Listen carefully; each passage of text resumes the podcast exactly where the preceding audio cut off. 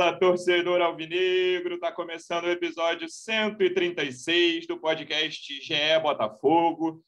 Olha, eu diria que é o episódio mais feliz em algum tempo aqui do Botafogo. Uma excelente atuação do time. Vitória sobre o líder do campeonato, 1 a 0 em cima do Coritiba. E vitória justíssima. Um time que teve maturidade para criar, depois para sofrer também e deixou bons sinais para esse restante de segundo turno. É um time que definitivamente está na briga pelo acesso, está forte, entrou no G4. Vamos ver se vai terminar a rodada no G4, mas nesse momento está ali na quarta posição. Vamos conversar, vamos falar sobre esse jogo que deixou os torcedores felizes na sexta-noite. E vamos ver o que vem pela frente. Tem muita coisa ainda, o campeonato é longo. Estou recebendo aqui um dos repórteres que cobrem o Botafogo no GE e o representante do clube no projeto A Voz da Torcida. Começando com o repórter, como é que você está? Taiwan Leiras, seja bem-vindo. Fala, Luciano, tudo bem? Olá, o Dep também. É... Foi uma noite ontem só de boas notícias para o Botafogo, praticamente. Né? É... Um dia que hoje, sábado, o torcedor deve estar curtindo bastante. Quebrou um pouco o clima, essa situação do Jairzinho aí internado com Covid, mas torcendo para que nada de ruim aconteça com, com o Furacão e que ele possa voltar para a família e que o torcedor do Botafogo possa comemorar 100% também. É isso, desejamos a pronta recuperação ao Jairzinho, representante do Botafogo no projeto A Voz da Torcida, direto lá de Curitiba, onde esteve no Couto Pereira para assistir ao jogo, do canal Setor Visitante no YouTube. Pedro Depp, esses jogos sexta-noite, eles basicamente ditam o restante do fim de semana, né, cara? Se for vitória, você vai passar o fim de semana tranquilo. Se for derrota, você vai passar o fim de semana irritado. Quando ganha na sexta-noite é aquele alívio. Como é que você está? Seja bem-vindo. Fala aí, Luciano, Thay, torcida Vinegra. Olha, não sabia dessa notícia do, do Jairzinho, deseja pronta recuperação ao furacão da Copa de 70. E com relação à vitória numa sexta-feira, cara, é maravilhosa, né? Ela dita os rumos aí do final de semana. E contra o líder do campeonato fora de casa, é mais maravilhosa ainda. Eu falei aqui no podcast anterior que aqui no Couto Pereira eu sou muito pé quente. Ontem foi o meu sexto jogo. Ontem foi o meu sexto jogo, cinco vitórias e um empate. Nunca vi derrota aqui, impressionante o retrospecto contra o Curitiba. Né? Queria jogar mais vezes contra o Curitiba nesse campeonato aqui no Couto Pereira, que lá no Rio já vi uns é. empates, mais derrotas. É. Parece que os outros times da Série B, quando forem visitar o Couto Pereira, vão pagar a passagem do DEP agora. Vamos ver, vai ser requisitado por outros times. Mas falando um pouco do jogo, Thay, é, acho que o Coritiba vem fazendo uma boa campanha, muito por causa da defesa, é um time muito seguro, tomou só 16 gols no campeonato ali, é a segunda melhor defesa. É, e eu fiquei imaginando como é que o Botafogo ia entrar, assim, porque o Curitiba não é um time que cria chance para caramba, mas ele tem um sistema defensivo muito forte, é um time organizado. O Morínigo, lá o técnico paraguaio, faz um bom trabalho, assim como o Anderson, claro. É, e eu gostei muito da postura do Botafogo no primeiro tempo. Cara, achei que foi um primeiro tempo irretocável de um time que não deixou espaços, que não ficou muito exposto e conseguiu machucar o Coritiba. Ele não foi só o gol. O Botafogo teve umas três ou quatro chances ali em 45 minutos. Não foi avassalador, mas um time muito maduro e que depois soube sofrer, cara. Eu fiquei, cheguei a ficar um pouquinho preocupado ali perto dos 15 do segundo tempo. O Coritiba ensaiou uma pressão maior mas o Botafogo logo segurou. A entrada do Oyama achei que ajudou a segurar essa pressão do Coritiba também. Então, eu achei uma atuação muito madura. Assim, se tiver que definir uma palavra, talvez segura ou madura seria a palavra que eu usaria para definir a atuação do Botafogo ao longo dos 90 minutos. Não tinha tido. Eu, eu sentia falta de 90 minutos de maturidade. A gente falou do primeiro tempo da semana passada, por exemplo, que foi avassalador, excelente. E aí aconteceu o que aconteceu ali naqueles acréscimos. Eu, eu tinha falado do jogo do Remo lá no início, que eu achei o segundo tempo muito bom. Mas, no geral, eu achei os melhores 90 minutos do Botafogo na Série B, Thay. Concordo. É, a gente já falava aqui algumas, alguns episódios né, que, que o Botafogo tinha um problema de, de manter, às vezes, a intensidade ou regularidade de um tempo para o outro. Né? Normalmente fazia um primeiro tempo melhor e um segundo tempo que, que não conseguia manter ele no mesmo nível. Né? Ou começava muito mal um jogo e, quando tentava se recuperar, já, já não tinha muito tempo. É, isso vem mudando aos poucos e esse jogo contra o Curitiba acho que é de fato um, um divisor de águas por, por alguns motivos, né? Por ser contra o líder do campeonato, principalmente por ser fora de casa, né? O Botafogo teve uma campanha muito ruim fora de casa no primeiro turno. Foram 10 jogos, só uma vitória, e já, já dá o pontapé inicial nesse retorno com uma vitória logo contra o líder, e o Curitiba estava invicto em casa nessa Série B, né? E com certeza não é à toa. O Curitiba é, não tem um dos melhores ataques da Série B, só que tem uma das melhores defesas, né? E é um time bem consistente também, bem equilibrado. E é, o, o, esse time do Anderson não que os outros treinadores não fizessem, não, não posso afirmar isso, mas é, dá a impressão para a gente de que o Botafogo chega para o jogo é, com um adversário muito estudado e sabendo exatamente assim, o que vai fazer. Eu não estou dizendo que os outros treinadores não faziam, mas eu consigo, pelo menos, enxergar isso no time do Enderson com muito mais facilidade. E isso aconteceu ontem também. A gente via é, algumas mudanças no time, por exemplo, o, o Daniel Borges ficando mais atrás para ajudar na saída de bola, ao invés de um dos volantes que normalmente acontece. O Jonathan esticado lá na, lá na ponta esquerda, ele quase não jogou de lateral. Com, quando o Botafogo tinha a bola, ele virava um ponta, virava um atacante. Muita gente no meio de campo, assim, o Botafogo fugindo das laterais onde o Curitiba marcava mais forte e botando muita gente pelo meio de campo para poder ter ali uma superioridade, conseguir trocar umas bolas. E os melhores lances foram assim: foi o chute de fora da área, que incomodou bastante o, o Wilson, ou na jogada do Chay também, que ao invés dele jogar para o Varley, que estava abrindo lá na ponta, ele finge que vai lá, puxa para o meio, cruza certinho para o Navarro fazer o gol. Então, foi um jogo assim que é, deu a impressão de que o Botafogo estudou bastante, sabia o que tinha que fazer e, o mais importante, né, conseguiu colocar em prática. Esse ponto da organização me chama muita atenção, Depp. Obviamente aliado ao estudo do adversário, como o Tai falou, mas até eu vou chamar atenção para esse lance do, do gol, que parece um lance relativamente bobo, né? uma cobrança rápida de lateral, o meio, meio campista ali acerta um ótimo cruzamento e o centroavante cabeceia. Parece um gol relativamente comum. É, mas eu acho que a gente observando o gol, é, tem muito detalhe ali de um time organizado. Até é, assim, uma coisa boba, mas começando da cobrança de lateral rápido, uma coisa que pega a defesa desmontada, e quando a bola chega no Chay, todo mundo faz o papel direito. O Varley abre, para receber, para despistar a marcação. O Daniel Borges, tá, ele entra, depois de bater o lateral muito rápido. Cara, ele está com muito espaço. Se o Chay quisesse rolar um pouquinho para trás, para a esquerda dele, o Daniel Borges estava ali na, na, altura da meia-lua, completamente sozinho. E o centroavante estava no mano a mano, né? se posicionando, é, buscando o cruzamento. E com o talento do Chay, obviamente, bota a, cabeça na, bota a bola na cabeça do Navarro certinho. É um lance que mostra essa organização que, aliado a esse estudo do adversário que o Tai, aliada ao estudo do adversário que o Tai falou, é, me parecem ser dois fatores decisivos para essa ascensão do Botafogo, né? E a gente já viu isso em outras partidas, né? Acho que a primeira foi aquela contra o CSA. A gente falou, ué, calma aí. É o mesmo time, são os mesmos caras que estão fazendo isso aqui.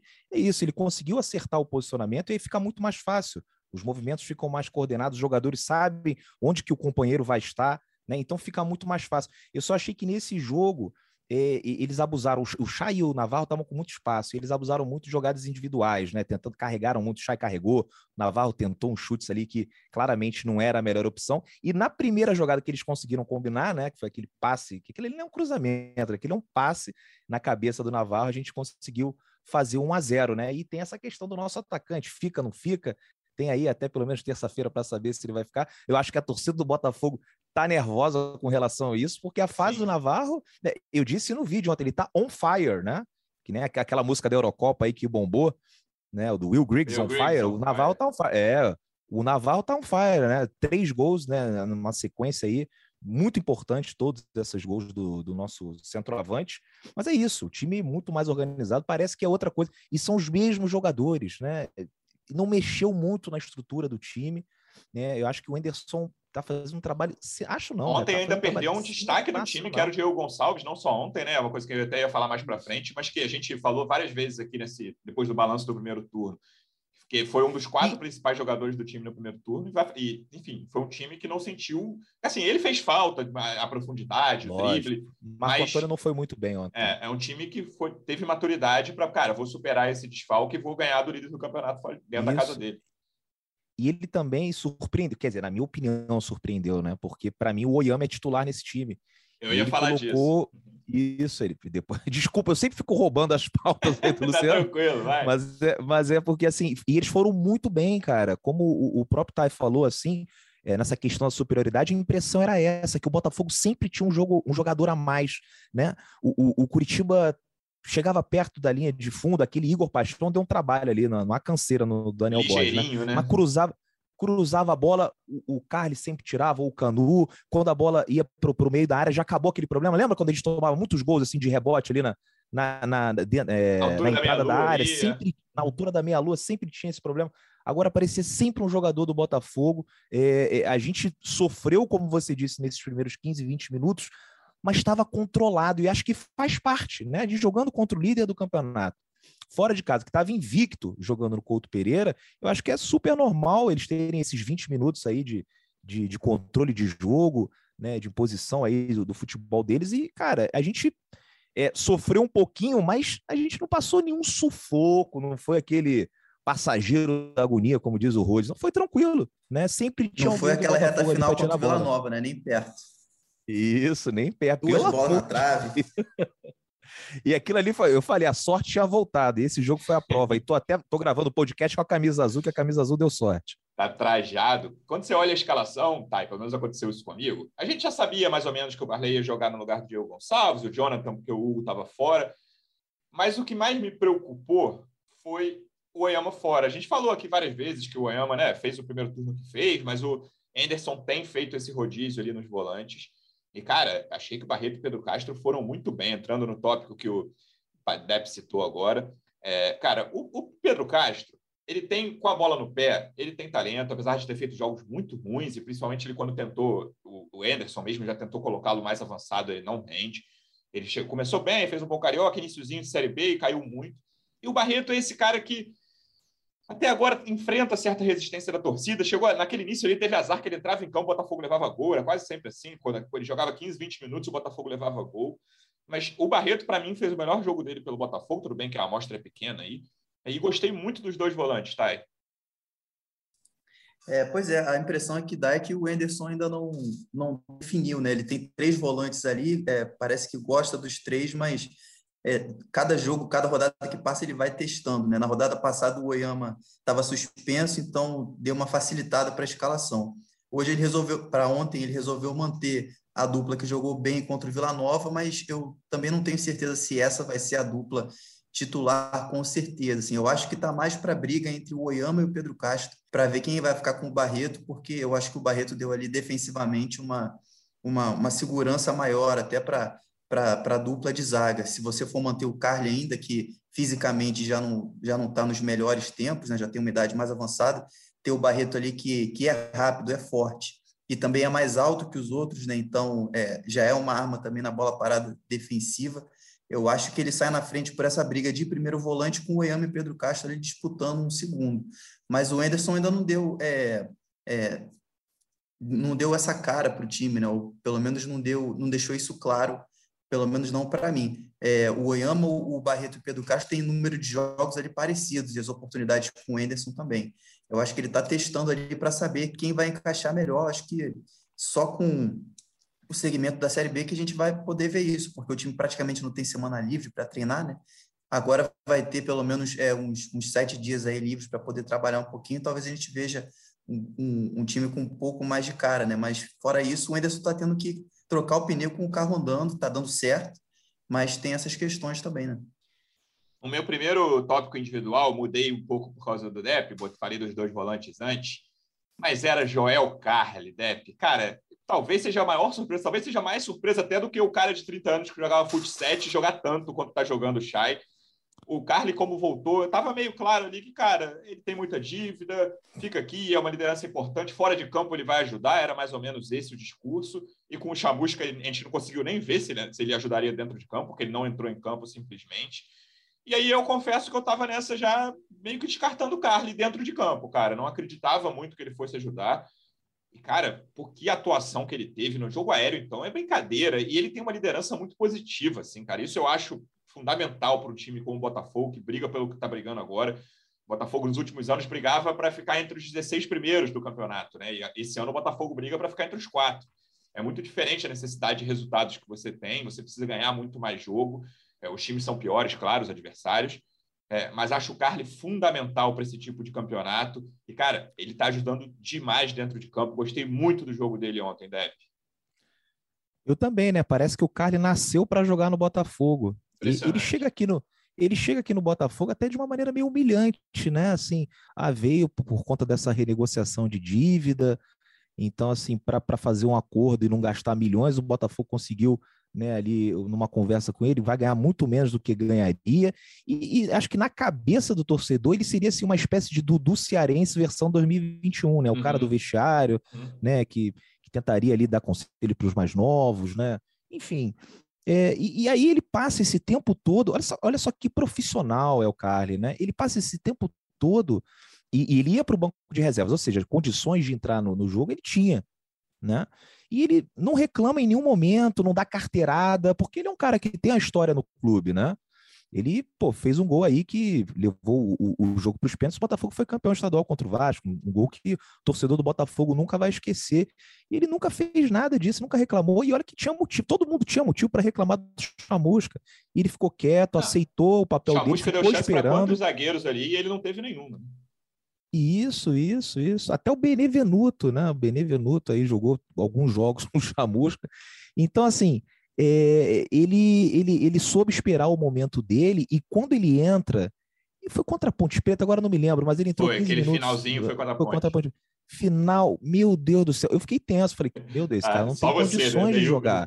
Daí o outro é, não, todo mundo, todo mundo, todo mundo, todo mundo ficou muito tenso. E, e assim, para mim, na minha cabeça, ele não tinha mais condições de jogar, tava ali por ser um cara do grupo, né? Um cara que tem a acrescentar. E como foi legal também ver o Gatito viajando com o time, é, um, é uma figura importante, né? tem um outro peso. Para o torcedor que vem de fora, eu estou aqui em Curitiba, muitos torcedores foram ao hotel do Botafogo para tirar foto, e vão tirar foto com as referências, já que é o Carly, que é o Gatito, né? E agora o Chay, Navarro, os jogadores estão se destacando esse ano. Então, assim, quando ele entra aquele jogo, e ele, ele foi muito bem, cara. Eu até falei que ele teve um primeiro lance que o cara da Ponte Preta foi em direção ao gol e chutou, e ele conseguiu dar um carrinho lá. Eu, eu garanto que aquele lance ia ser o lance que a torcida ia explodir, ia começar a latir no estádio, a torcida do Botafogo lá, tipo, uh, uh, uh, uh. Ia ser assim. E depois ele entra de titular, também é surpreendente, né? E joga muito bem. E, cara. É... Já meteu o gol, já deu o lançamento que acabou em gol. É, teve uma cara, atuação defensiva e, irretocável dessa vez. E eu acho que não é coincidência, por exemplo, o final do jogo contra o Vila Nova e esse final contra o Curitiba, né?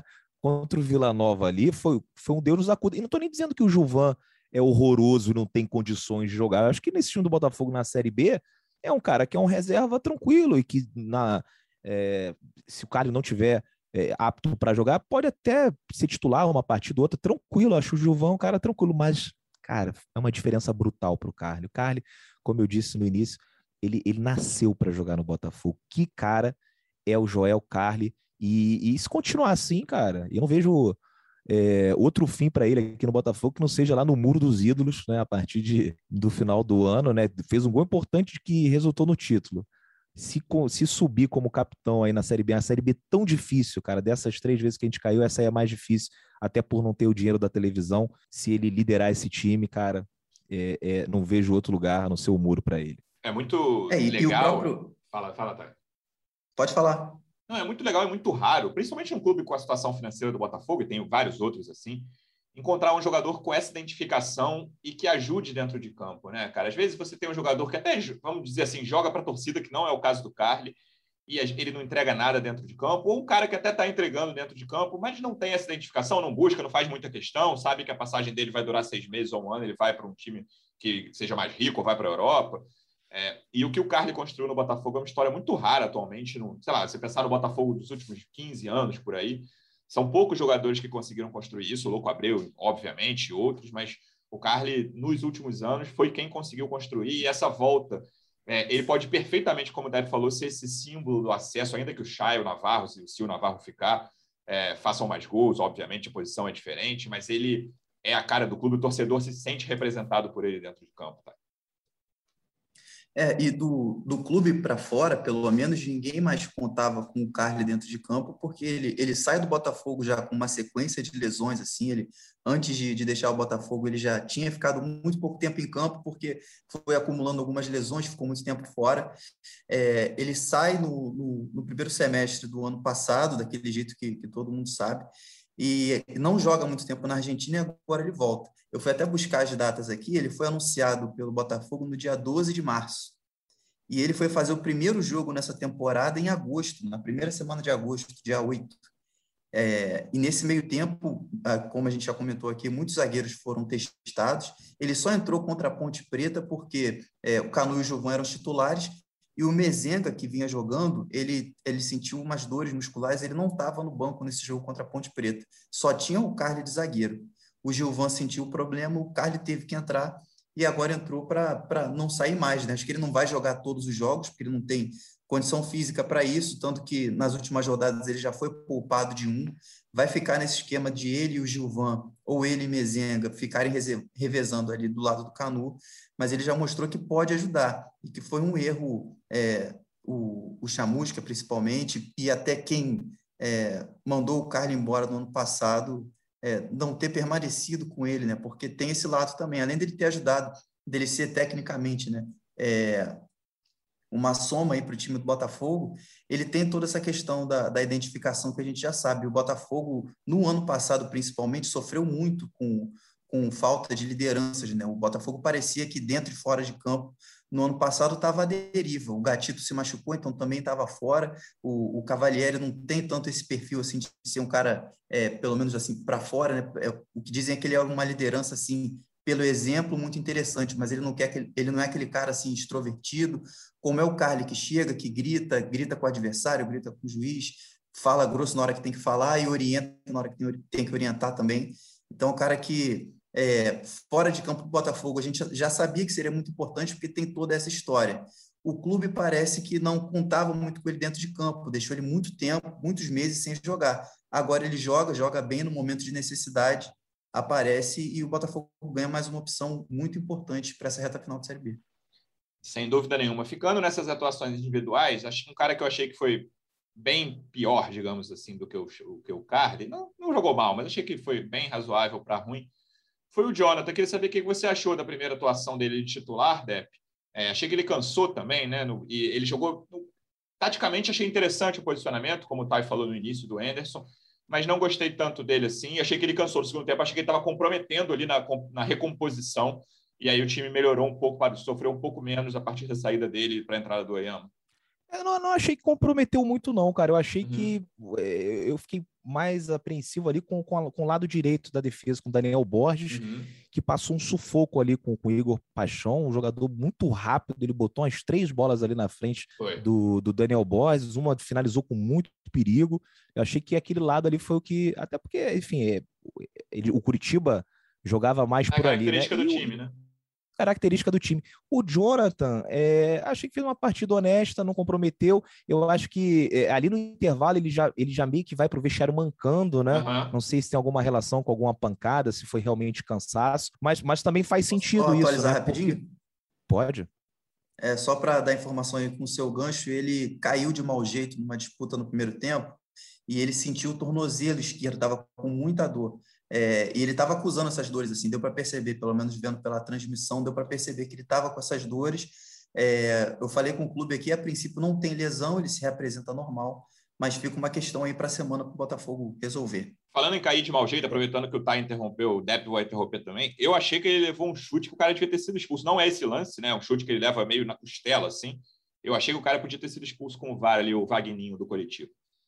É, esse lance eu não vi, mas eu é, vi nas redes sociais muita reclamação, né? Falando que, que foi uma agressão. Mas, enfim, o VAR não tem muito mais o que falar, né? Pelo menos ontem acho que não comprometeu muito. É, hoje vai ser rápido a parte jogo. de arbitragem do podcast. Só, esse, é... só essa é. pincelada aqui, vamos seguir. É, só essa pincelada, porque tem que ter, né? Tem que ter uma pinceladinha. Mas aí o, o, o Jonathan tem essa. Então foi isso aí, realmente. Ele acabou sentindo ali no, o tornozelo, saiu mas é, ainda não é um jogador que está né, em plena forma física, né? Ele, tanto é que ele veio com, com status aí de titular, mas é, a maioria dos jogos aí ele foi relacionado apenas para o banco de reservas, né? Entrou é, numa partida ali no finalzinho, o Hugo ainda estava disponível, mas aí você tem uma emergência, né? E ele acabou se tornando o único lateral é, esquerdo disponível, mas não conseguiu jogar os 90 minutos. Cara, e o Varley, cara, é impressionante que o Varley, ele todas as cornetas é, da torcida, né? Eu acho que ele, às vezes ele, ele exagera, ele dá uns moles assim,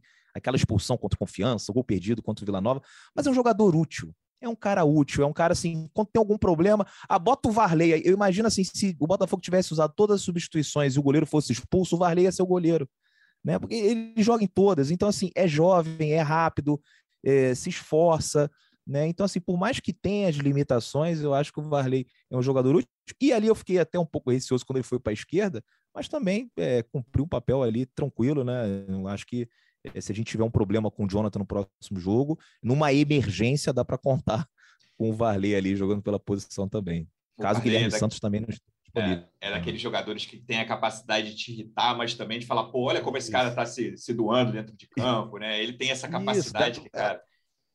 Ele já tem as três assistências no campeonato, inclusive o gol do Rafael Moura foi com assistência do Varley. Então, assim, ele irrita, depois ele a gente já gosta dele de novo. É esse tipo de jogador mesmo, clássico do futebol.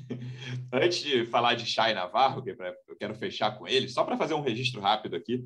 Diego Loureiro, que eu critiquei algumas vezes, fez duas boas defesas, em, defesas que não eram fáceis, é, de chute fora da área ali, né? O, Mas o gol clássico. Ele saiu uma bola no gol ali que foi. Teve. O gol clássico que o Botafogo levou aí, que você falou da altura da meia-lua, os dois chutes foram dali. É, ele fez duas boas defesas, mas aí eu, eu, ia, eu ia terminar com isso ele teve uma saída de gol ali, cara, que eu não consegui nem entender o que ele fez, né? Ninguém, mas o Botafogo ontem parece que jogou com 12, cara. Sempre tinha um a mais e apareceu um anjo ali para tirar aquela bola da pique, que aquela ali ninguém entendeu. E aí eu começo a ficar preocupado quando ele, quando ele tem, às vezes ele tem esses lapsos assim, né? Dá uns moles nos minutos seguintes, né? Mas ontem foi tranquilo, né? O, o Diogo que é uma das lideranças do, ele joga muito ali, ele fala, conversa muito com o treinador, caramba, né, sempre ajustando o posicionamento fala muito, ajustando o posicionamento do time, né, tá sempre se comunicando, é um cara importante. Mas assim, é como a gente já falou aqui em outras vezes, né, ele não era nem para estar tá jogando, né? Ele é para ser o terceiro goleiro, até o segundo goleiro, tranquilo, né? Não quer gastar muito dinheiro, o time tá mal, vamos com um goleiro top e o Diego fica ali para jogar uma vez ou outra. Só que aí joga 30 vezes, jogando 30 vezes, ele vai mostrar por que, que ele deveria ser o terceiro goleiro. Passando para a dupla que fez 15 dos 29 gols do Botafogo na Série B, Thay, o, o Chay tem oito, o Navarro conseguiu chegar ao sétimo gol dele ontem, e o Navarro estava faltando o gol, né? É, vamos primeiro, acho que é o tema que é a sombra que paira ainda sobre essa dupla, que é a situação do Navarro. A gente até publicou uma matéria hoje no GE dizendo que a proposta de renovação está na mesa, mas cada gol torna um pouco mais difícil essa renovação hoje, sábado, duas horas da tarde que a gente está gravando. Qual é a situação da renovação ou não do Navarro, Thay? Dá uma boa notícia para a gente, Thay. Por favor, torcida do Botafogo tá precisando. Difícil. É difícil porque o, o Navarro é um jogador que, é, como a gente publicou, ele está é, tendo o auge dele pelo Botafogo justamente nos últimos seis meses de contrato. Né? E, e, isso atiça o mercado de uma maneira, né? todo mundo cresce o olho, porque é um jogador jovem de 21 anos, está começando a estourar agora e tem uma projeção aí de, de crescer ainda mais, né? de evoluir, está fazendo é, só o primeiro ano dele como, como profissional, assim, de fato, né? temporada cheia como profissional, e já fez oito gols e deu oito assistências na temporada, assim, e numa, num campeonato da Série B que, ao contrário de outros anos, né, é um campeonato que tem mais visibilidade esse ano, porque tem muito time grande e porque está um nível acima assim, das, das temporadas anteriores. Ele está aparecendo nessa reta final, quando ele já pode assinar um pré-contrato. É, a princípio, ele garante para o clube que não vai assinar pré-contrato com ninguém, que vai respeitar o Botafogo, quer sair com uma contrapartida, etc.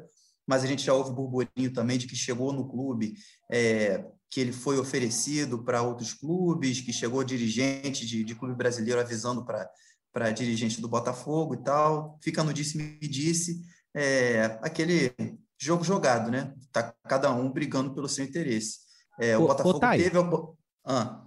Para a Europa, ele tem que dar a resposta até terça-feira, é isso? A, a, a, janela de transferência fecha essa semana, não sei se é exatamente isso. Isso, é, na Bélgica fecha essa semana. De, cada país tem uma data diferente, né? Mas esse essa primeira quinzena de setembro costuma ser ali o. Os principais centros são 30, é, 31 a primeiro, terça e quarta. 31 de agosto ou 1 de setembro são os principais centros até quarta-feira. Isso, algumas janelas ficam abertas durante o mês de setembro, mas a maioria está fechando por agora, está na reta final. Os principais centros fecham agora, né, nos próximos dias, alguns poucos países da Europa ficam até setembro, mas a Bélgica, entre eles, está fechando por agora. Então, é, que a gente saiba, o principal interessado é o Anderlecht da Bélgica, que é, fez um contato diretamente para o Navarro. O Botafogo não recebeu contato nenhum de nenhum interessado pelo Navarro, nenhuma proposta. E é nisso que o clube aposta. Não chegou proposta oficial para o clube. É, vai tentar segurar o Navarro até onde der, mas aí fica pesando os prós e contras. Né? Vale a pena é, deixar o Navarro no clube agora, ter esse retorno técnico, mas correr o risco de ver um jogador jovem, frustrado, é, cair de rendimento, perder o foco porque, porque não foi embora e queria ir e perder uma oportunidade aí de carreira e tal, ou então fazer um dinheiro agora, mas perder o, o artilheiro do time, o Navarro é o jogador que mais participou de gols do Botafogo no ano, são oito gols e oito assistências para ele no ano. Então, um cara muito importante, está nos números e está em campo também. Quem vê o jogo do Botafogo sabe. Então, o Botafogo fica nessa sinuca de bico, porque no ano passado poderia ter renovado com ele no momento mais propício para o clube, mas não foi feito. É, as prioridades eram outras, o time estava numa situação difícil, é, brigando para continuar na Série A, etc., mas tinha que ter dado um jeito de, de olhar com carinho para a base. O Navarro ele, ele fez um campeonato carioca não muito bom em 2020, não apareceu bem no, nos profissionais, mas na base ele foi muito bem, ele vinha crescendo, ele foi artilheiro na base, então era um jogador que tinha que estar no radar do clube como uma das prioridades ali, assim como o Matheus foi também, outros jogadores que renovaram. É, isso não foi feito e o Botafogo fica numa posição muito mais frágil agora. Quando o jogador chega no último ano de contrato, ele já está pensando nos próximos passos e o clube já fica um pouco escanteado, porque perde, perde o poder de barganha. Uma coisa é você negociar com um cara que ainda tem dois anos, um ano e meio de contrato pela frente. Outra coisa é você negociar nos últimos seis meses, quando ele pode ir embora, pode levar o dinheiro todo e o clube ficar sem nada. Então, o Botafogo se colocou nessa situação, não essa diretoria, porque essa diretoria assumiu agora, então tem a parte da culpa, óbvio, mas não tem toda a culpa, né? não tem 100% da culpa mas o Botafogo, como clube, como instituição, se colocou nessa situação. É, lembrando que se ele ficar, ele não joga contra o Remo no sábado, né? Que ele levou o terceiro amarelo, mas teremos uma semana decisiva aí. E assim, é, é a sessão fixa do podcast nos últimos episódios, Depp. É, como é importante que o Navarro fique, a gente não sabe o que vai acontecer, mas ele e o Chay, o Chay também a gente vinha falando que vinha caindo de produção, principalmente no segundo tempo. É, mas ele fez 80 minutos em ótimo nível ontem, cara. Acho que talvez tenha sido o jogo mais regular dele, assim. Não foi aquele. Às vezes aparece dois ou três lances, mas sempre que a bola chegava no pé dele, ele conseguia fazer algo inteligente. É um cara com muita visão. É, e ter essa dupla até o fim do campeonato seria fundamental, Depp. É fundamental, sem dúvida, né? Ele e o Chay é, são responsáveis aí, como você falou, né? Quase metade, né? Dos gols do Botafogo no campeonato, né? Então, assim, é, acho que no melhor dos cenários, né? Seria vender o Navarro e conseguir enrolar os belgas lá para emprestar o Navarro até o final. Todo mundo ficava feliz, né? O Navarro ganhava o dinheiro ali Sim. das luvas, já tinha o negócio. Tinha que chamar esses belgas para virem aqui, né? Tomar um chopp ali no Galeto Sats, né? E vai, toma, chopinho, chopinho. Aí quando vê, já assina a venda e também essa cláusula aí de empréstimo até o final do ano. Né? Para a gente seria, seria o melhor dos mundos para todo mundo. O Botafogo ficaria com o Navarro até o final, o Navarro estaria assegurado aí no clube europeu, o Anderlecht também ficaria feliz, mas assim, é óbvio que acho que isso é, é muito difícil de acontecer, né? Eu, para mim, antes eu estava pensando assim, eu, eu achava que era melhor falar assim, ah, cara, é, já que a gente vai ganhar muito pouco numa venda, é melhor ficar com ele aqui mesmo até o final do ano, depois deixa sair de graça. Só que também tem um lado do, do jogador, né? O cara tem 21 anos, ficaria frustrado se fosse né, impedido de se transferir agora, ganhar em euro, morar num país assim que ofereça melhores condições de vida para ele. Então, assim, é uma situação muito delicada que o Botafogo está passando por incompetência, óbvio, né? É, é, eu sei que é, a base não é uma ciência exata, né? Que tem um jogador que ele arrebenta na base, chega no profissional não é isso tudo, mas o Navarro, como o Thay falou, era artilheiro do sub-20, né? Então você tinha que valorizar minimamente, né?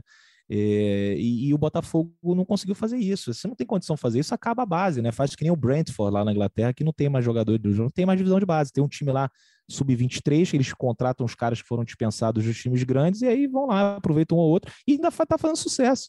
Né? É óbvio que isso é uma provocação, tem que ter base, tem que ter uhum. investimento na base. E isso é um absurdo, uma pessoa que está lá 24 horas por dia e ganha para isso, não conseguir né, é, avaliar que o Navarro tem um potencial. E, e, no, e quando você está falando em renovar um, um, contrato de jogador de base, que deve ganhar ali uns 15, 20 mil reais, você não está falando para ele, ah, agora vai ganhar 150 mil. Não. Renovar por 40, 60, dependendo do, do, do desempenho dele na base, coloca alguns. É, gatilhos, né? Se ele for jogar não sei quantos jogos, aumenta mais o salário, se fizer não sei quantos gols, aumenta mais. E, e eu acho que se tivesse feito um contrato nesses moldes, agora ele já estaria ganhando os cento e tanto, porque ele está né, é, performando para isso, né? Tem muitos gols no Campeonato Brasileiro, muitas assistências, e vem sendo aí um dos principais nomes do Botafogo no campeonato.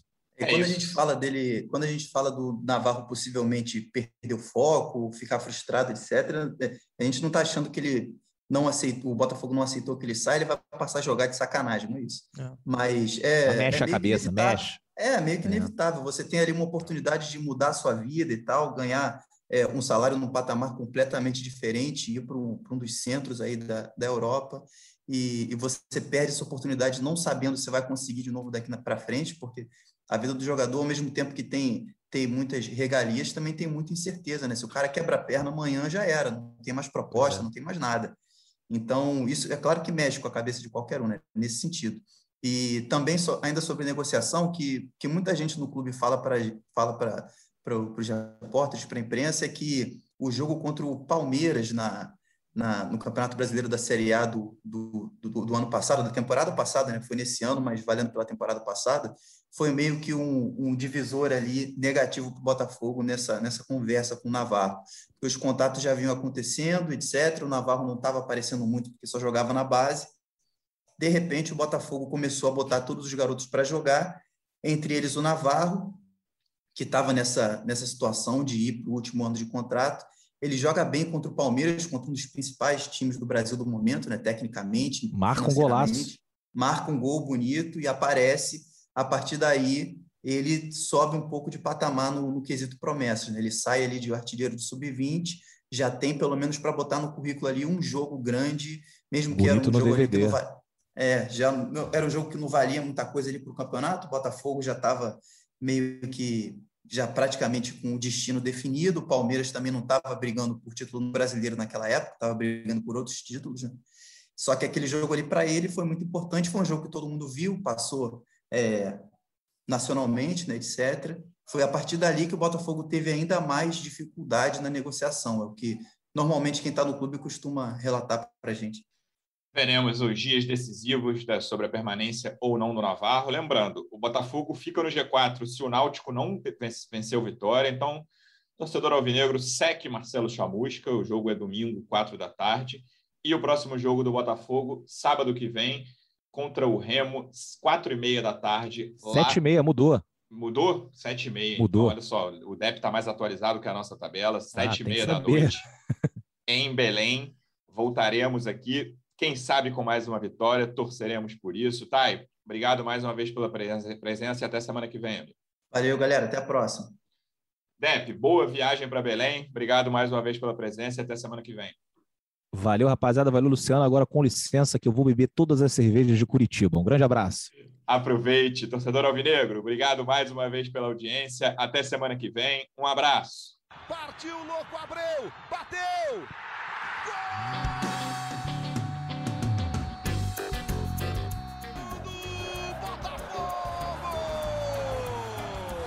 Do Alvinegro, do Glorioso, é o GE Botafogo.